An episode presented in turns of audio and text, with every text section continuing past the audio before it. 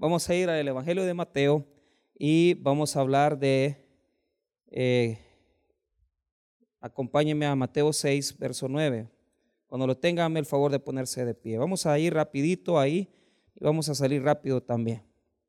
Mateo 6, 9. Mateo 6, 9. Amén. Muy bien, la palabra del Señor dice así. Mateo 6, 9. Vosotros pues oraréis así. Padre nuestro que estás en los cielos, santificado sea tu nombre. Vamos a orar. Padre, gracias por tu palabra, gracias por la misericordia que has manifestado a través de las misericordias de tu palabra, a través de tu Hijo Jesucristo. En esta noche queremos orar para que tú puedas hablar a nuestros corazones, que podamos ser exhortados, ministrados a través de la fe, a través de las escrituras, a través de la instrucción que tú tienes para nuestras vidas. En el nombre de Jesús. Amén y amén. Pueden tomar asiento. Vamos a hablar de la revelación de la paternidad. La revelación de la paternidad de Dios. Ese es el tema. El título, la instrucción. Prepárense, porque no saben de esas cosas y necesitan saberlas. Muy bien, bueno, no sé qué vamos a hacer con este culto, pero les invito a que se pasen al viernes o al miércoles, porque así como vamos con esto de los predicadores, vamos mal, pero bueno, vamos a ver lo que vamos a, a enseñar. Muy bien, la revelación de la paternidad de Dios es el tema más, digamos, esencial que el Nuevo Testamento puede transmitirnos a nosotros como cristianos. El hecho de que la paternidad de Dios es un tema, es un título que solamente corresponde al Nuevo Testamento, nos hace a nosotros eh, dudar a veces, porque la iglesia de hoy en día eh, está llena de un montón de gente que, que cree en Dios, pero la pregunta es, en qué Dios ellos creen.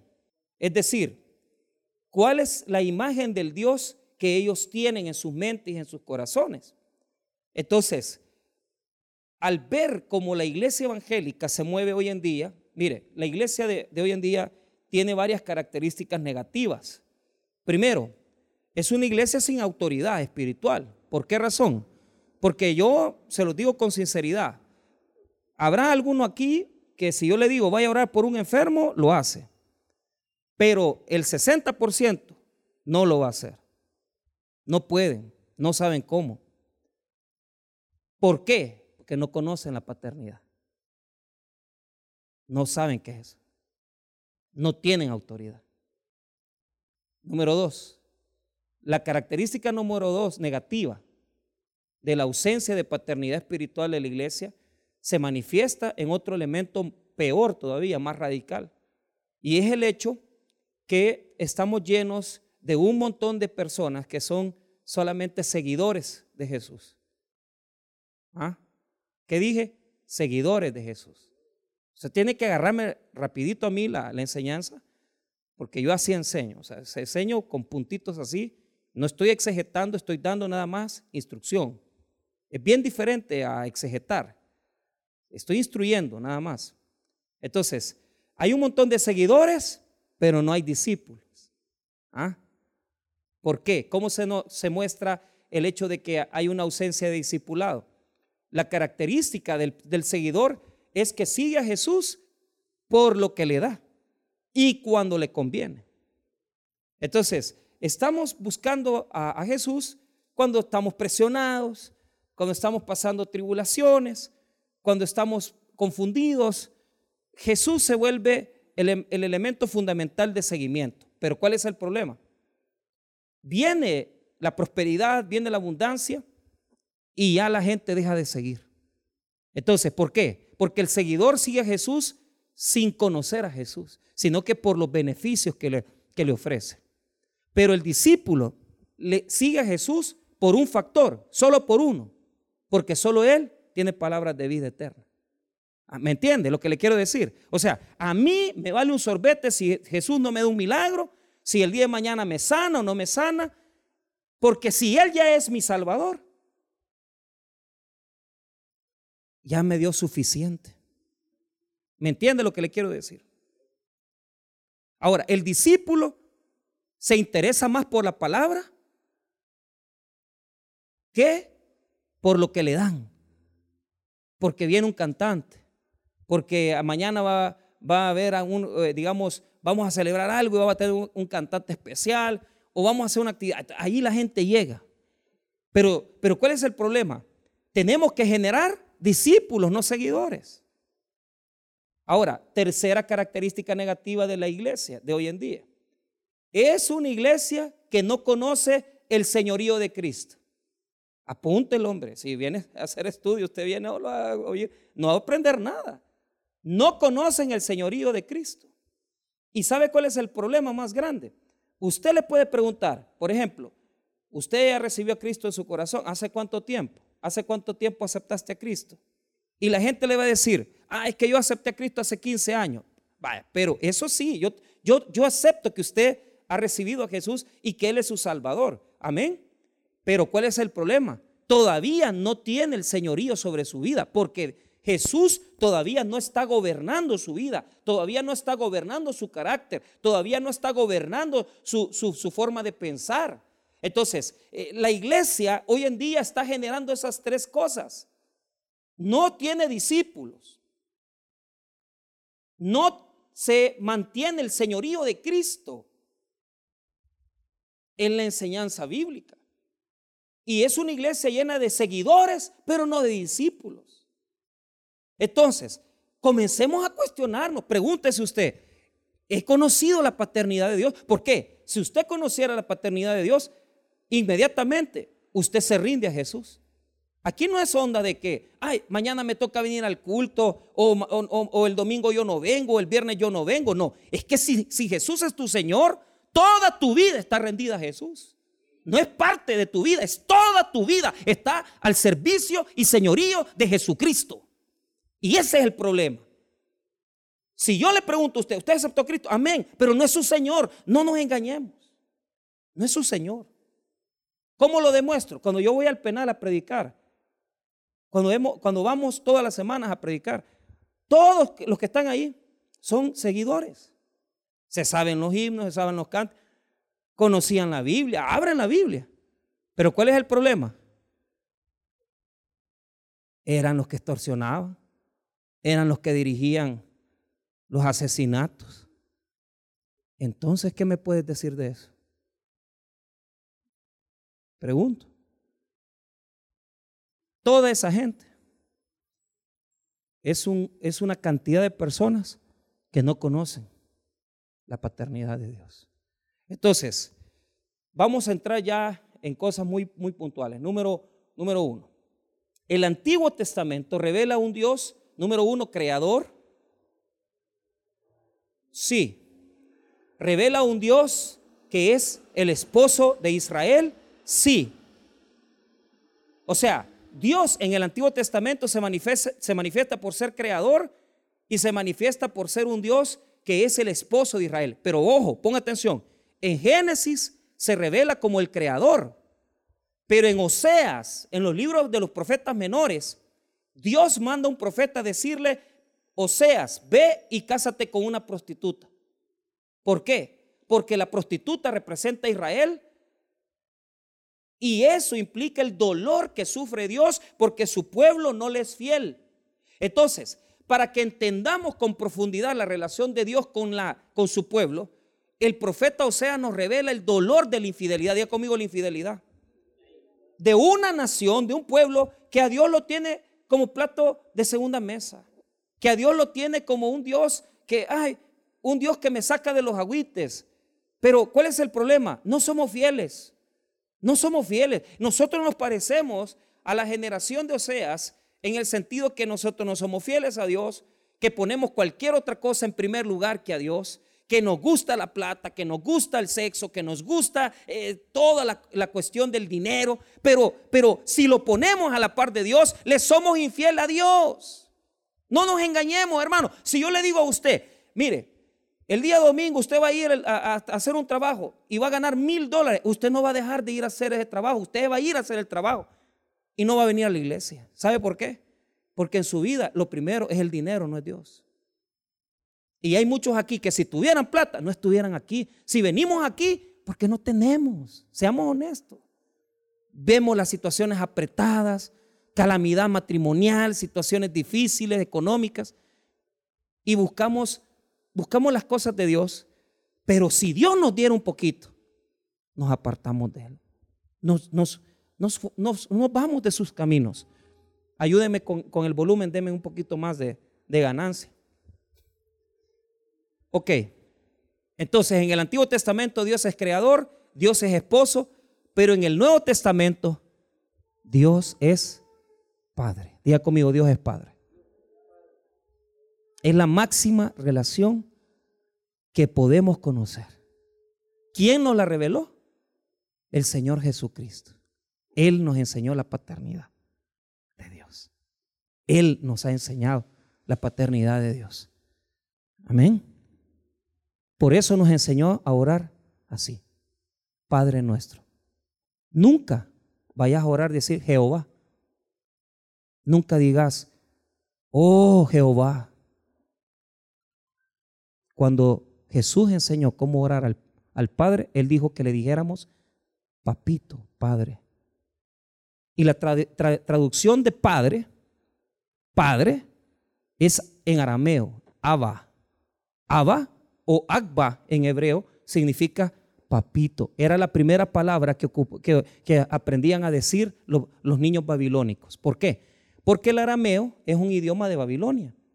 Y los judíos aprendieron arameo cuando estuvieron cautivos en Babilonia. Entonces, la primera palabra que decía un niño era Abba. Y la segunda palabra que decía un niño era Inma. Diga conmigo, Abba e Inma. Abba es papito e Inma es mamita. Qué bonito, ¿eh? Y entonces, ¿por qué buscas a Dios de formas equivocadas? ¿Por qué hablas y le decís, Dios, Si Eso no le gusta. A Dios lo que le gusta es que usted le diga, papá. Que usted se acerque y le, con la confianza que le podemos tener a ese Dios todopoderoso, decirle, papito, aquí estoy. Papito, te amo. Hermanos míos, podemos llegar a tener 70, 80 años y nosotros nos podemos seguir refiriendo a nuestro Dios como papito. Entonces, esto yo siempre lo ocupo para enseñarles la relación. Les hago una pregunta. Cualquiera de ustedes que tiene papá o mamá, ¿cuántas veces ustedes van a donde su papá y le dicen, José, mira, este, Leonardo, nadie aquí se acerca a su papá diciéndole, don Leonardo, don, don, don, don, don, don José. ¿Cómo se acercan a su papá, aunque le sepan el nombre? Papá, papito. Yo, yo tengo 43 años y cuando estoy con mi papá, que tiene 70, yo siempre le doy un beso a mi papá en el cachete. ¿Qué tal, papito? ¿Cómo está, papá? ¿Cómo le va? ¿Cómo estás, mamá? Un besito. Pero yo nunca le digo a mi mamá, Rosibel, que es el nombre que ella tiene, o mi papá Miguel. Yo, no, papito, papá. Esa es la relación íntima que Jesús ha revelado. ¿Por qué? Porque si Jesús no hubiera venido, nosotros siguiéramos orando al Dios, oh, ah, poderoso, creador. Mire, eso no sirve. Cuando usted vaya a hablar con Dios, háblele como a su papá. Papito, papá, tengo esta, esta circunstancia, tengo esta necesidad. ¿Por qué? Mire, y aquí tenemos la primera característica, lo que significa una oración religiosa de una oración de un hijo. ¿Cuál es la diferencia entre una oración religiosa y la oración de un hijo? La oración religiosa tiene repeticiones, tiene repeticiones vanas. ¿Y sabe qué? tiene también declaraciones sin sentido, sin amor. Pero la oración sincera de un hijo hacia Dios siempre es de confianza. Diga conmigo confianza. Yo no me acerco donde mis papás y le digo, mire papá, deme permiso por favor de sacar una botella con agua o sacar un pedacito de qué, de, del refrigerador, un yogur o una cosa que me quiero tomar. Yo no, hermano, yo llego a mi casa, papá, mire, le voy a agarrar, me, lo agarro, pero ¿por qué? Porque tengo confianza con Él, porque Él es mi papá, porque Él es quien me, quien me procreó. Entonces, porque hay un montón de cristianos que no saben ni orar? Un montón de cristianos que no sabe orar, que no sabe interceder, que no sabe ni tan siquiera, si yo los paro aquí, no sabrían cómo llevar la oración. ¿Por qué? Porque son religiosos, no conocen a Dios, no saben qué es la paternidad. Si la conocieran, no hablaran así, sino que hablaran con confianza. Entonces Jesús ataca las acciones religiosas y les dice, señores, por favor, cuando oren, no oren como los hipócritas, que oran porque los judíos oraban con las manos hacia arriba tres veces al día y, oraban de forma hipócrita porque ellos entre más decían, oh, creador, y, y, le rezaban, porque era rezo el que hacían, rezaban un rezo que se llamaba el Shema, ¿ah? oye Israel, ¿verdad? En las mañanas. Con eso se levantaban, solo repitiendo la misma oración. Entonces Jesús nos enseña que Dios detesta, número uno, la hipocresía en la oración. Y número dos, las, repeticiones vanas. Es decir, ay Dios mío, por favor, y usted orando por lo mismo y lo mismo, ya cállese hombre, hable con Él con confianza. Dígale, mire, papá, mire, estoy aguitado. Porque no me ha salido esta situación. Me siento enfermo. Tengo esta necesidad. Hable con él con confianza, como, como habla un niño, le habla a su papá.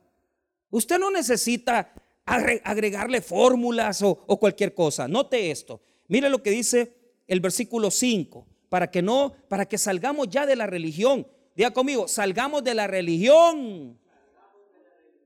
Deje de andar orando, repitiendo. Deje de andar orando con aquellas grandes. Se vienen aquí a hacer las grandes exhibiciones. Oh Señor, eres bueno y maravilloso. Nada de eso. Padre, en el nombre de Jesús. Así se ora con autoridad. Se tiene que dirigir a Dios como Padre y se tiene que nombrar el nombre de Jesucristo porque el nombre de Jesucristo tiene poder. Padre, en el nombre de Jesús. Esa es la fórmula cristiana que nos ha enseñado Jesús a través de su enseñanza bíblica. Entonces, no oramos con hipocresía como dice el versículo 5. Y cuando ores, no seas como los hipócritas, porque ellos aman el orar en pie en las sinagogas y en las esquinas de las calles para ser vistos de los hombres de cierto Dios que ya tienen su recompensa. Entonces, e, eso de las oraciones públicas, no. Yo me acuerdo un hermanito de allá de, de la iglesia donde yo pastoreaba antes, toda la vida era el primero que llegaba. Y cuando llegaba a hincarse, y le gustaba que la gente viera que el hincado oraba. Y todo el mundo bien apantallado. Mira el hermano fulano, ¿verdad? Pero ¿cuál es el problema? Él venía en carro, pero la esposa venía a pie. Y se llevaba de la patada con la esposa. Era hipocresía. Tenemos que tener cuidado con aquellos que nos gusta hablar con, con palabras, con Dios rebuscadas. ¿Cómo vas a venir a hablar con Dios? Oh Padre, te doy esta petición en esta solicitud de alabanza y exhortación que solo tú mereces. Hombre, papá, ando en agüite, fíjese. Ando dinero, mire, no me han pagado, ayúdeme, Señor. ¿Qué cuesta hablar así? Pero ¿cuál es el problema? Ay, tenemos aquella idea de que Dios ¿ah? es tan trascendente, es tan lejano a nosotros. Y Jesús nos dice, no es así. Miren, cuídense de la hipocresía, de, exteriorizar. Porque, porque muchas veces lo que hacemos eh, eh, por, porque nos vean es pura hipocresía. ¿Por qué? Dice que ya tienen su recompensa. Ya comido recompensa. ¿Cuál es la recompensa de esa gente? ¿Será que Dios les va a responder? No, no les va a responder. ¿Sabe por qué no les va a responder? Porque la única ganancia que van a tener es que la gente va a decir, uy, qué espiritual el hermano fulano. Pero ¿qué pasa? Es mentira, es, hipocresía, porque la oración que Dios premia es la oración en secreto. Es la oración que nadie ve. Es el llanto cuando usted está ahí chillando, que usted está ocultándose de sus hijos para que no la vean llorar porque usted sabe que está pasando un gran agüite, que ni tan siquiera sabe cómo le va a dar de comer mañana a sus hijos, pero usted se levanta a las 2 de la mañana, ora y Dios le provee. La oración secreta es la que Dios recompensa. las hipocresías banales, eso salen sobrando. Eso no sirve. Otra cosa que Dios detesta son las repeticiones. Que hablemos y lo mismo, digamos, y criticamos muchas veces porque, ay, es que nosotros no rezamos. Mire, yo le aseguro que aquí el 70% de gente parece rezo. Porque rezar significa recitar en latín y recitar en, latín significa repetir lo mismo. Entonces, todos los días Señor, bendice mi hijo, bendice mi hija. Ya aburre usted. ¿Por qué no le dice a Dios, mira, Señor, yo eh, hoy estaba orando por mis niñas. Ayer, no, hoy en la mañana decía, mi, hija Belén, bendito Dios, necesita conocerte. Ayúdale, Señora, a que se acerque a tus cosas, que, que, ella sienta un amor por las cosas de Dios, pero específicamente con aquella confianza que yo, yo no le vengo, imagínate esa oración que, oh Señor, oramos por nuestros hijos, por nuestros nietos, por no, no sirve. Ore específicamente, diga, mire, mi hijo es un marihuanero y le gusta chupar, va. Señor, liberalo de ese demonio. Y no me voy a cansar de orar hasta que vos lo saques del alcoholismo. Esa es la oración específica. Porque esa oración, mire, mire cuando, cuando dice el versículo número 7, y orando no uséis vanas repeticiones como los gentiles que piensan que por su palabrería serán oídos. No somos así nosotros, pues, que porque pensamos que entre más, más, más repetimos lo mismo. No, es que la, la Biblia no enseña eso. Pedid y se os dará. Buscad y hallaréis. Llamad y se os abrirá. Pero ¿qué quiere decir eso? Que en todo momento tenemos que estar orando pero no con las mismas palabras. Entonces ya es recitación. Entonces estamos rezando. No, hombre, en la mañana, ore por lo que Dios le pone en su corazón. Ore en la noche. Por ejemplo, yo en la mañana iba como a las 3 y 40. Y allá en el Boulevard del Ejército, en la Gran Trabazón, normalmente yo oigo el sermón del pastor fundador a las 4, pero dije, hoy no, hoy quiero orar. Y, bajé el, volumen de la, de la radio y me puse a orar. Oré por mi papá, mi mamá, porque la vi un poco mal de salud pero yo no ore. Bendice mi mamá, bendice mi papá. Señor, la salud de mi mamá te lo pido. Ponésela, ponele bien su salud, Señor, ayúdale. Y mi mamá ya es una mujer de setenta y pico de años. Pero yo no voy a estar orando así como que, porque somos como atarraya, así. Oramos por la congregación, ore por cosas específicas. Está perdiendo el tiempo porque a Dios lo que le encanta es que usted le diga sus agüites. Es que usted le diga, mira, ese, ese varón a mí me gusta. Y vos sabés que ese para mí es un hombre prohibido. ¿Ah? Estoy mintiendo, estoy mintiendo. ¿Ah? ¿Le gusta una mujer que está casada? Dígale a Dios, Señor, quítame esto. Yo no estoy jugando, hermano, yo estoy hablando la neta. Pero si usted piensa que yo estoy así haciéndole leguleyada, está, está perdido. ¿Por qué? Porque le estoy hablando con la verdad. Esas son las cosas por las que tenemos que orar por nuestras tentaciones, por nuestras situaciones de salud, mis rodillas, Señor, mis dolores. Ayúdame. sé que por mi edad ya esto pasa, pero me voy a cuidar más, voy a acercarme más a ti. Ahí vamos, pues. Y Dios va oyendo la oración y Él nos va ayudando. ¿Verdad, hermanos? Pero ¿cuál es el problema? Con confianza, como quien se le habla a su papá. Con amor, con fidelidad. Y dejemos ya esas oraciones invocatorias que ya parecen rezos fúnebres, que ya la misma oración todos los días, todas las mañanas, todas las noches. Hoy, Señor, bendito Dios, te pido, te pido, te pido, te pido. No, hombre. ¿Por qué no lo alaba? ¿Por qué no lo exalta? ¿Por qué no le dice papá? ¿Sabe por qué? Porque somos religiosos. Y la religión no nos permite tener un desarrollo en la fe. Mire, si hay algo por lo que usted debería de estar orando, así se lo digo, pídale a Dios que le enseñe su paternidad. Señor, yo quiero depender totalmente de ti. Quiero depender completamente de tus caminos. Quiero aprender a amarte. Quiero aprender a serte fiel, Señor. Este cigarro a mí me llega a fumar. Pero ya no voy a fumar. Me voy a echar dos cigarros. Ya, la cajetilla la voy a dejar. Así hice yo. A mí me costó quitarme los cigarros. Pero me costó más quitarme las malas palabras. Pero hay que orar y decir, Dios, dame fuerzas. Ah, llegó un día que ya no, ya la cajetilla de cigarros la boté, porque ya, ya no, pues ya, ya sentía yo aquello que ya no estoy, ya topé, ya no quiero fumar ya. Ya no quiero fumar. Y yo sentí que el Espíritu Santo me puso eso, ese asco. Y ya el cigarro ya no. Hoy cuando alguien fuma a la par mía, me pongo así. cuando alguien fuma a la par mía, me la parto. Porque le voy a ser honesto, no, no me ofende que fume. Ay, si él quiera fumar, que fume. Pero no me gusta el olor. Y no porque sea religioso, sino que porque ya el, el Señor ya puso eso en mí, ya, ya me da asco. Ya no me gusta. Un día, mira, así como amé tomar, fumar, así ahora detesto eso, no me gusta. No me gusta. Y, y, no tomo por eso, porque no me gusta. No porque sea cristiano, porque sea pastor, no, no me gusta. El Espíritu Santo me puso eso, hermano. A mí, usted no se meta conmigo. Yo no sé si siente usted ganas de chupar cuando vea un bolo o lo que sea. Pero si usted anda en eso, todavía le falta. Todavía no conoce a Dios. Le falta, papá, le falta. Todavía le falta. Ahora, ¿por qué estamos mal? Esa es la pregunta. ¿En dónde, en dónde es que hemos errado? ¿Por qué es que nosotros hemos perdido el rumbo? Vea lo que dice el, el Evangelio de Juan capítulo 3. Juan capítulo 3. ¿Por qué nos hemos perdido? ¿Por qué nos hemos perdido?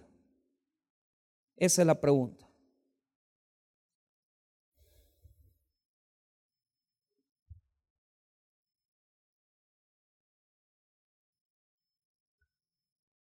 Porque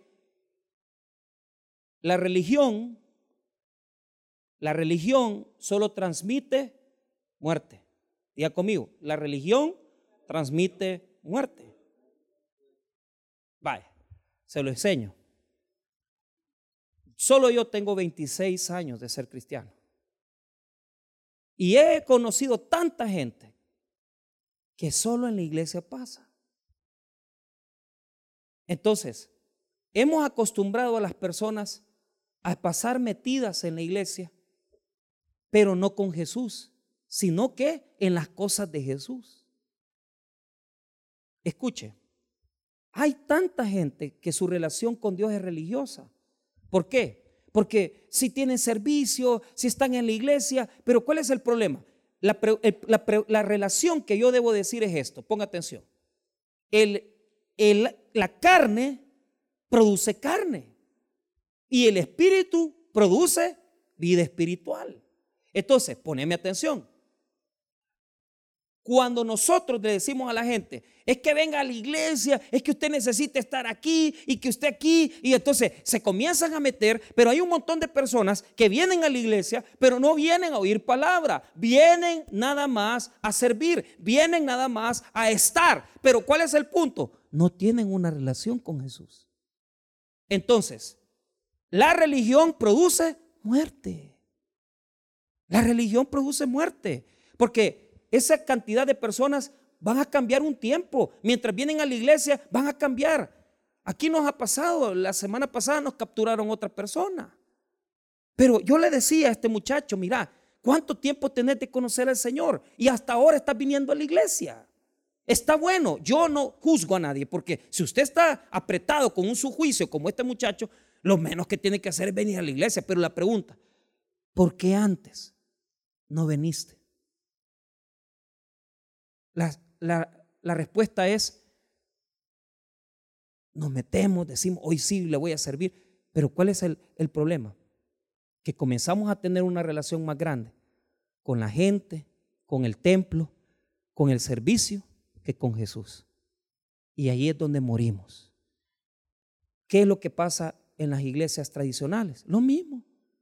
Usted va y la religión solo produce muerte, no produce cambios en su vida. Usted en esta época de cuarema no comemos, no comemos carne, comemos pescado, que no sé qué, y, claro, y que vamos a, a, respetar los 40 días, pero después de los 40 días, si le ponen una a su vieja enfrente, se la levanta. Seamos honestos, yo no estoy hablando aquí terapia. Ahí andan un montón de gente que solo cuando van a, cargar el santo, ahí se ensantiguan. ¿Ah? Pero una vez que ya dejan de la Semana Santa, se mete en la cerveza, anda mujería. Entonces, ¿qué cambio es ese? Entonces, poneme atención, aquí hay un religioso que la religión muerta no le daba vida. Entonces él se preguntó, ¿cómo puedo hacer para, para tener vida eterna? Entonces Jesús dice que este hombre religioso lo visitó de noche, día conmigo de noche.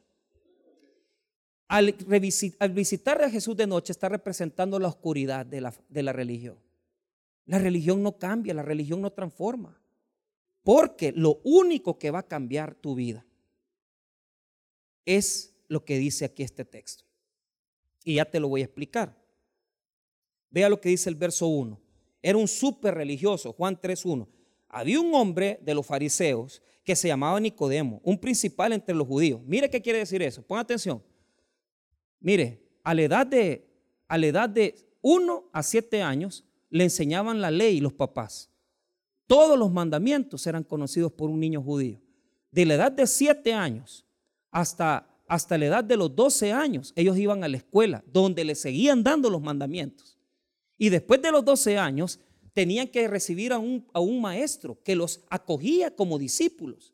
Y este maestro les enseñaba toda la ley. O sea, está usted hablando un hombre que Biblia sabe. Pero ¿sabe cuál es el problema? No lo había tocado el Espíritu Santo. Porque el único que puede dar vida espiritual es el Espíritu Santo. Y eso, hermano, óigame bien lo que le voy a decir. Si a usted el Espíritu Santo no lo ha tocado, usted no puede ser hijo de Dios. Porque el que enseña la paternidad, el maestro de la paternidad es el Espíritu Santo. Entonces, note esto.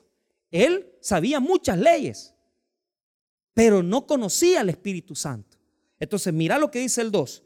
Este vino Jesús de noche. Ahí está y le dijo, rabí, sabemos que has venido de Dios como maestro, porque nadie puede hacer estas señales que tú haces si no está Dios con él. O sea, le estaba dando garabato a decir, ay, que vos sos, vos sos maestro, pero, pero él no quería decir la verdad. ¿Y cuál era la verdad? Que estaba en la religión y si le preguntaban, si vos te morías ahorita, ¿para dónde va tu alma? Él decía, no sé.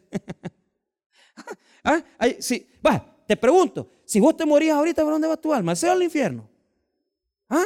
No, pero seamos la neta. A mí no me vengas a decir, ay, que yo porque ya recibí a Cristo. No, no, no. ¿Tenés una relación con el Espíritu Santo? Esa es la pregunta que yo te hago. Totalmente diferente. ¿Por qué?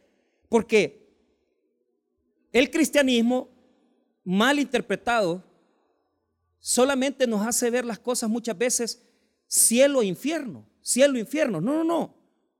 La pregunta que yo te hago es, ¿Conoces el camino del Espíritu Santo? No hablemos. Porque este, este estaba, estaba, no sabía, se sabía los mandamientos, se sabía la ley, pero no sabía. Entonces, como Jesús conoce los corazones, diga conmigo, Jesús conoce los corazones. Ay, papito, entonces aquí ya está uno, que aquí hay dos o tres que ya están ahí diciendo, híjole, aquí ya me toparon al cerco, porque yo no sé nada de Dios. O ya tengo muchos años de estar en la iglesia, pero no tengo confianza. ¿En dónde se nota que conoces al Espíritu Santo? Que le tenés temor a Dios. Que sabes que le, le fallas a Él. Que sabes que, que, no podés esconderte de Dios. Y vos cuando haces algo malo sentís aquello en tu corazón que es la, es la conciencia, pero es el Espíritu Santo diciéndote, esto no lo tuviste que decir, esto no tuviste que hacer. Entonces, cuando usted tiene esa presencia de Dios en su corazón, usted sabe que la ha regado. Pero muchos cristianos está vacío. ¿Por qué? Porque se llenaron de religión, pero no se llenaron de Jesús. No se llenaron del Espíritu Santo. Y se lo digo yo. que tantos años pasé engañado. Porque yo a la verdad era un religioso que pasaba metido en la iglesia de lunes a domingo, pero ¿sabe cuál es el problema? No le tenía temor a Dios. Si a mí me salía un negocio y si me pasaba llevando a dos gentes, no me importaba con tal de ganar cinco mil pesos. Y era un mentiroso, era un falso, un hipócrita. Mucha gente es así, no tienen temor. No tienen temor de Dios, no tienen temor de venir y acostarse con una persona de la iglesia y decir, ay, aquí, ay, esta me ha gustado, y es que yo me enamoro, pastor. Sí, te enamoras, pero ¿sabes cuál es el problema? No sentís nada. Que el Espíritu Santo te carga cuando estás con una persona y sabes que estás desagradando a Dios, porque lo estás ofendiendo. Y te sentís mal porque el Padre es, tu Padre. Ya, ya aquí no es ah, es que fíjate que Dios me va a castigar. Vos sos de las personas que le tenés miedo al castigo. No, hombre, yo, hermanos míos, óigame bien, si usted es de las personas que no hace las cosas malas por miedo a que Dios lo castigue, está perdido. Usted tiene que hacer las cosas bien y mal. ¿Por qué? Porque como un Padre que es nuestro Dios, Él no nos quiere ver sufrir a nosotros. No se ponga en ese Dios religioso absurdo que la religión le ha metido. Haces cosas malas, te doy garrote. Haces cosas buenas, te doy un premio. Eso es falso. El Dios verdadero de la Biblia, lo único que quiere es que sus hijos no sufran. Y si te está yendo mal, es porque vos solito has buscado esas cosas.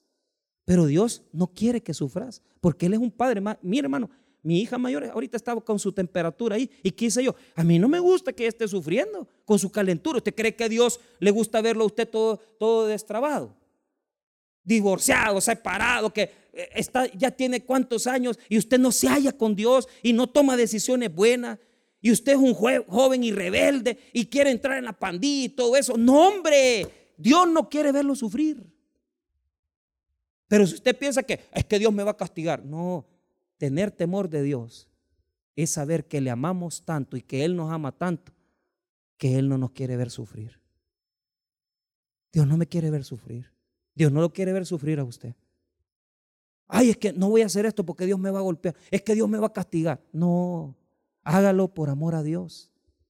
Señor, yo mira, este dinero no es mío. Y, la verdad que si me lo robo, me va a ir mal. Y como no quiero sufrir y no quiero hacerte sufrir, entonces no lo voy a agarrar. Es que mira, Señor, fíjate que yo no quiero vivir con esta persona porque la verdad que está casado, está casada. Entonces, ya no, ya no quiero sufrir. Así por amor a vos, Señor.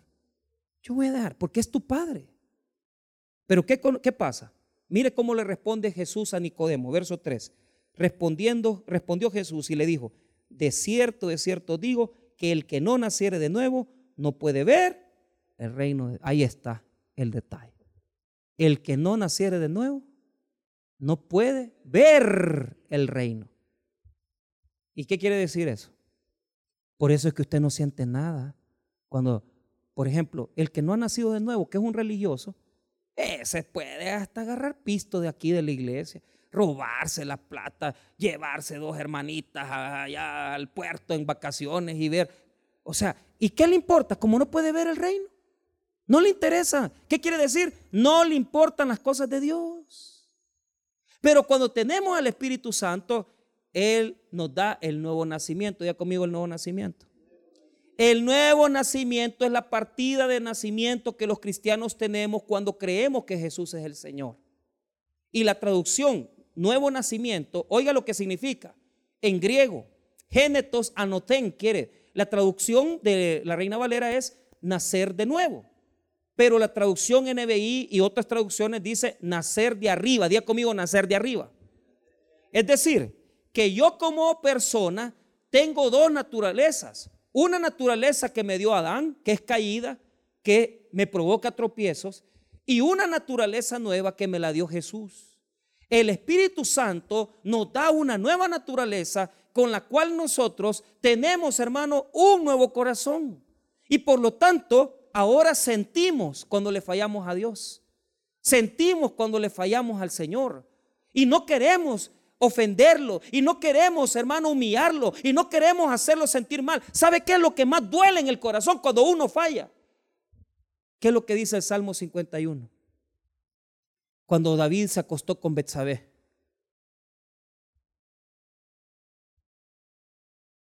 Él dice en el Salmo 51, borra de mí las rebeliones. ¿Sabe qué es lo que más sentía David en su corazón? Que Dios había visto cuando él se había acostado con la mujer del prójimo. Y usted y yo, que nos ocultamos de Dios y creemos que nos podemos ocultar de Dios, ¿sabe qué es lo que más nos debería dar tristeza? Que Dios mira lo que hacemos y que no nos podemos ocultar ante sus ojos. ¿Cómo, vaya, le hago una pregunta. ¿Cómo le vas a mentir a un Dios que te conoce más que vos? Él te conoce más que usted mismo. Vos no le podés mentir a Dios. Usted no le puede mentir a Dios. Usted cree que le puede dar garabato a Dios. Y usted dice, ay Señor, que Dios estaba arrepentido. Mentira, a usted le gustó, le encantó. ¿Cómo le vas a dar garabato? Si Dios te conoce más de lo que vos mismo te conoces. No querás engañar a Padre.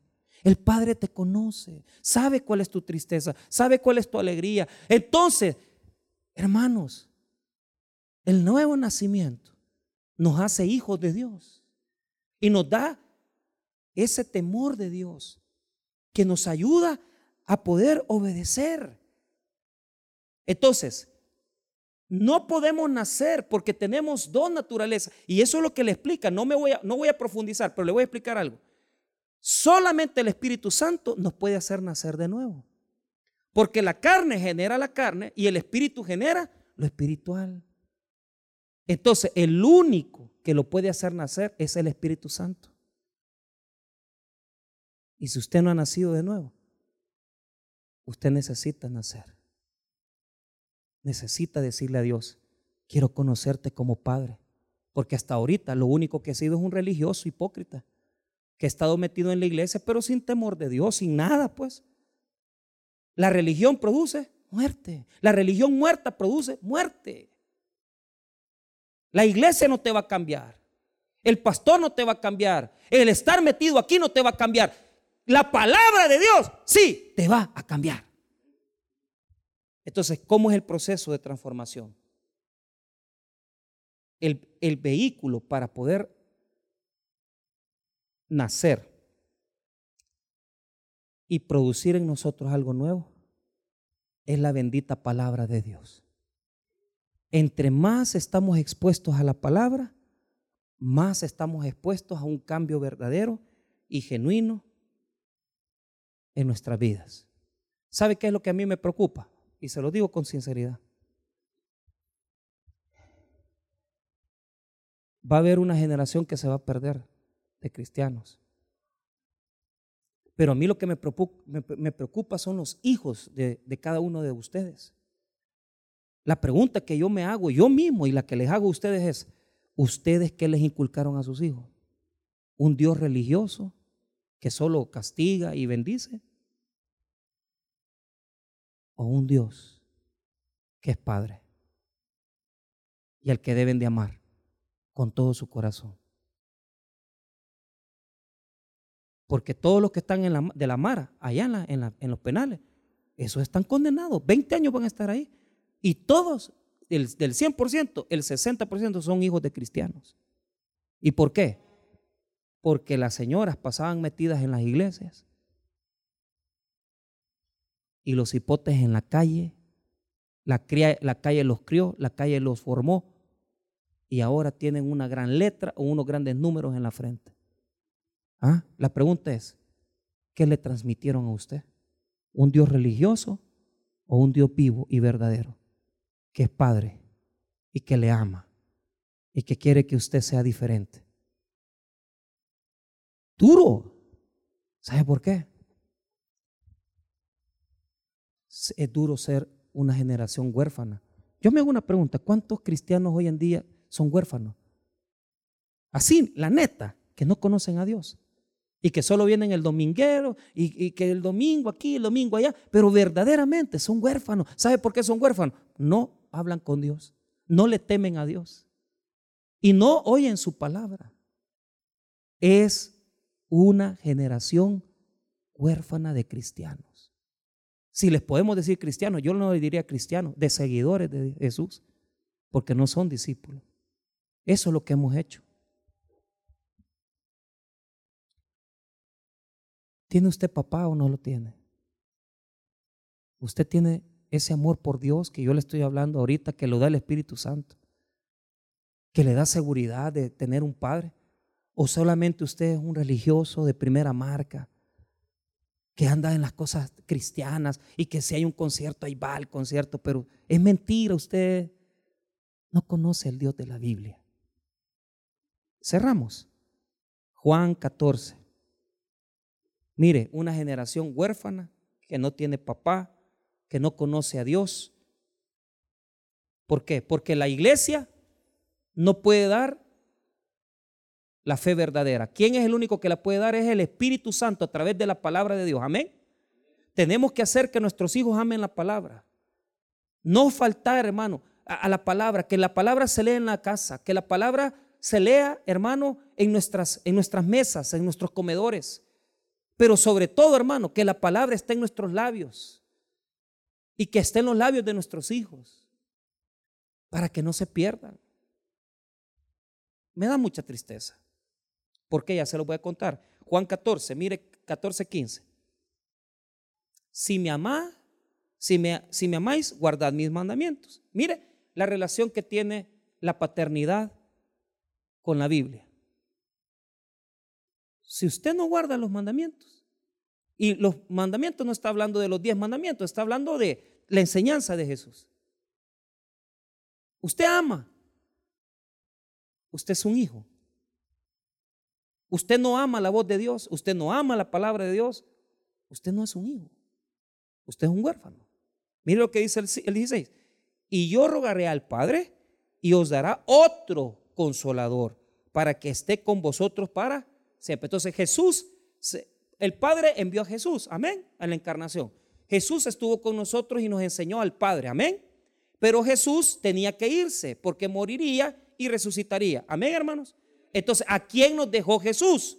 Al Espíritu Santo. Él es nuestro consolador, nuestro ayudador, nuestro abogado. Ahora, pero note este, el 17. El Espíritu de verdad, al cual el mundo no puede recibir, porque no le ve ni le conoce, pero vosotros le conocéis porque mora en vosotros y estará en vosotros. No os dejaré huérfanos, vendré a vosotros. Mire cómo habla Jesús no nos va a dejar huérfanos porque nos ha dado al Espíritu Santo, quien nos, hay, nos instruye y nos llena de su presencia hoy. Entonces, ¿qué es lo que nos hace hijos de Dios? ¿Que somos bautistas? ¿Que estamos en una iglesia? No, lo que nos hace hijos de Dios es que hayamos nacido de nuevo y que tengamos al Espíritu Santo en nuestros corazones. Ahí, así de fácil. Ahora, note esto. Fuimos a la granja penitenciaria de Izalco. 234 niños de pandilleros. 234 niños. ¿Y sabe qué es lo que me dolió? Esos niños van a estar cinco años, hasta que cumplen cinco años, están ahí presos. No ven no, no saben qué es ir a un metrocentro, no saben, eh, no lo van a ver hasta los cinco años. Entonces el psicólogo me decía, ¿sabe? Me dijo, Oiga lo que me dijo, duro, porque usted ve los niños bien bonitos y, usted dice, estos niños, oiga, un montón de mujeres pandilleras que ya tienen otros hijos en la calle. Entonces, cuando las meten presas por ser drogadictas, cuando se chuteaban y se metían toda la droga, ellas no estaban conscientes de lo que tenían en la pancita. Las meten presas y cuando ya están ahí, ahí les, despierta el instinto maternal. Y ahí, al hijo que tienen afuera, huérfano. ¿Por qué? Porque a ese lo crió la Mara, ese ya es pandillero, pero ese niño, ellas dicen, este que no sea igual, dice. ¿Y cómo no va a ser igual? Si le han metido droga. Si desde que le dijeron, estás embarazada, ella dijo, quiero que abortar. Y todo eso se le ha transmitido al niño. Entonces yo le dije a la, psicóloga y a la, licenciada en educación, miren, le digo yo, y aquí tiene, como no, pastor, mire, a este niño, cuando despierta, fíjese que tiene un año la niña, y cuando despierta, despierta con, con acciones agresivas, porque la mamá era drogadicta, es drogadicta. Claro, ahí ya no puede drogarse, ya no puede meter nada. ¿Y sabe qué es lo más doloroso que me, me dolió mi corazón? que el 70% de esos niños se van a perder. Así de fácil. Porque cuando lleguen a los cinco años, los sacan del penal y solo hay dos opciones. O te recibe una familiares tuyos, tíos, abuelos que te críen, en el mejor de los casos, y en el segundo caso, lo peor, que como no tienen familia, les dan un, hogar asignado, que, que es el orfanatorio. Perdieron a su primer hijo por la mara y van a perder al segundo. Porque ahí nadie lo va más. ¿Y cómo nosotros como hombres y mujeres, cómo nos gusta ser huérfanos? Que teniendo un Padre amoroso que nos ama, que quiere lo mejor para nosotros, queremos ir en contra de Él y queremos vivir nuestra propia vida, supuestamente nosotros. Y, te encanta ser huérfano. ¿Y sabes cuál es el problema? Te vas a perder vos, vas a perder tu próxima generación. Es que aquí no se trata de usted, se trata de usted y se trata del que viene detrás de usted. Y si usted no le inculca a sus hijos fe, van a ser dos generaciones perdidas que no van a conocer el amor de Dios. Tal vez no obtuviste papá, te dejaron huérfano o nadie se hizo cargo ni te quisieron asentar. Pero hay un Dios todopoderoso que nos ama y que nos dice, aquí está, aquí estoy, yo soy tu padre he mandado a mi Hijo Jesús a morir por ti y no quiero que seas huérfano, sino que quiero que sepas que yo soy tu Padre Celestial, que te ama, que te cuida y que quiere ver que tú crezcas en la comunión con Dios. Vamos a orar, hermanos. Padre, gracias por tu palabra.